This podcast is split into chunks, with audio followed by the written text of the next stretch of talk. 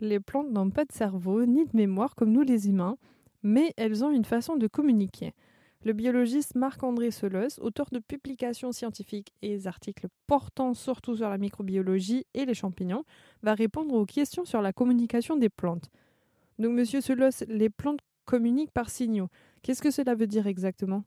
Parmi les signaux que les plantes peuvent percevoir, il y a des signaux chimiques. C'est ainsi que certaines plantes comme les liserons semblent capables de se rapprocher euh, des plantes qui poussent autour d'elles. Le liseron, il va, il va grandir en, en s'entortillant, en s'enroulant sur la tige d'une autre plante. Et au moment où il y a, où, bon, il grandit vers la source de molécules chimiques, on pense que ça c'est une perception chimique. Et au moment où il touche un support, il commence à avoir une croissance qui s'enroule. C'est-à-dire qu'il grandit plus d'un côté que de l'autre, donc il commence à entourer. Et ça, ça va lui permettre de s'accrocher. Donc il a à la fois perçu très probablement des signaux chimiques émis, les plantes sentent, hein, je veux dire, et même si nous on sent pas forcément l'odeur d'une plante en, dehors du moment de la floraison, il y a, y a des odeurs qui partent, donc il pousse vers ces odeurs et quand il a touché la plante, il commence à s'enrouler. Mais euh, d'abord il le fait pas consciemment, c'est des mécanismes relativement stéréotypés. Et deuxièmement, c'est des mécanismes complètement délocalisés. Il n'y a pas des organes de la perception comme chez nous. Ça, ressemble plus à notre perception euh, du toucher, sur tout le corps on perçoit le toucher, qu'à notre perception des sons de la lumière.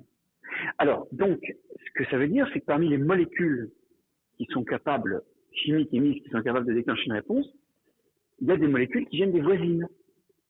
Alors, on pense par exemple à, à ce mécanisme qui est, bien décrit, où quand une plante est attaquée, elle émet de l'éthylène, d'accord, et ça, quand les plantes voisines reçoivent ce signal, ça déclenche des réponses contre les pathogènes, contre les maladies.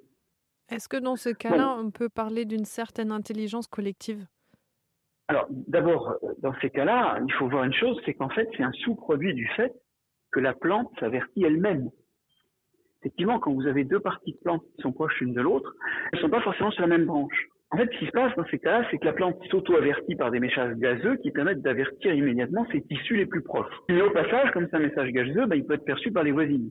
Donc déjà, dans cet exemple-là, on voit bien que le message, il peut être reçu, mais il n'est pas fait pour être reçu. C'est la meilleure façon d'avertir les parties de la plante elles-mêmes proches de la partie attaquée. Donc on ne peut pas forcément parler d'intelligence collective. Là on peut simplement parler d'adaptation. La plante est adaptée à vivre immobile, et ça, ça nécessite d'avoir des réponses quand l'environnement change.